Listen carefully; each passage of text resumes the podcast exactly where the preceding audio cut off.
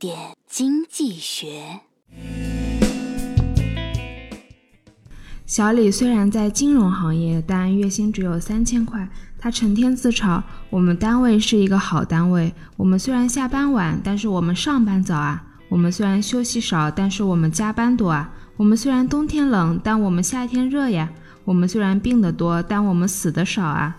我们虽然工资低，但是我们工作多啊。我们虽然奖金少，但是我们扣的多啊。”自嘲归自嘲，在咱们国家，月薪三千元的人大有人在。其实好好打理，存折上的存款也许真的会很快变成两万多一点呢。好买建议，收入平平的工薪阶层打理资产时，更要注意开源节流，不要因为工资少就当月光族或卡奴。每个月发工资后，预留够自己平时花销的钱和紧急备用金，其他的做强制储蓄或基金定投，攒够一两年，可以来做一些稳健投资，如货币基金、国债、票据理财等。总之，对于低收入者来说，财富积累很重要。